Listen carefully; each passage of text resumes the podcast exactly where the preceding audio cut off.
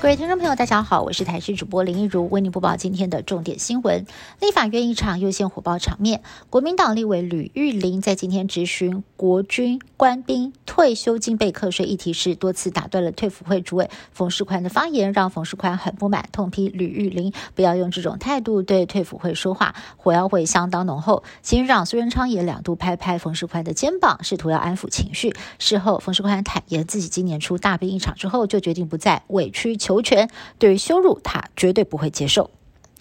行政院原能会主委谢小新惊爆，在三年之内换了九个女秘书，遭指控挑秘书像是在选妃一样，在面试的时候还提问私人问题，女秘书还要每天陪他共进午餐、帮忙夹菜等等，以及对下属言语霸凌。对此，谢小新在周二原本要到立法院会备询，突然请假，原能会紧急发出声明，表示和秘书在联系业务的互动上较为严格，也没有一直更换秘书。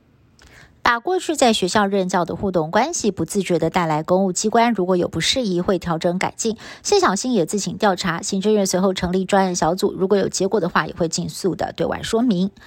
台中市西屯区某食品工厂遭前员工爆料，老板要求他把过期的商品改标签再贩卖给量贩店跟直播主。他九月底向卫生局食安处检举，但是检举完还没有看到卫生局的人员前往经查，放在冷冻库堆积成山的过期商品全部都被清空，就连老板都知道检举人是他，质疑食安处泄露他吹哨者的身份。俄罗斯总统普京多次警告不惜用核武捍卫领土，西方国家感到担忧。最近又有情资显示，俄国可能将测试号称是末日武器的海神超级鱼雷。部分专家评估，这种鱼雷引爆之后可能会掀起五百公尺高的海啸。意大利媒体报道，北约掌握情资，俄国可搭载海神鱼雷的核潜舰。最近离开了北极基地，可能开往西伯利亚以北的海域进行武器测试。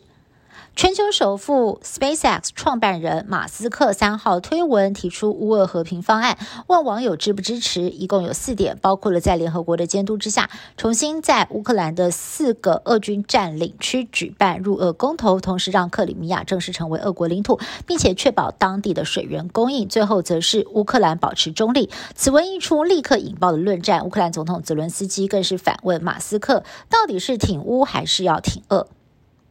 俄罗斯总统普京动员了三十万人投入战场，现在却传出了装备不足，士兵不但要自备睡袋跟医疗用品，还要请家人寄来卫生棉条。中弹的时候可以把卫生棉塞进伤口止血。还有士兵抱怨，报道之后根本就没有接受训练，就要被送上战场。而美国的退役将领就直言了，这些人恐怕只有当炮灰的份。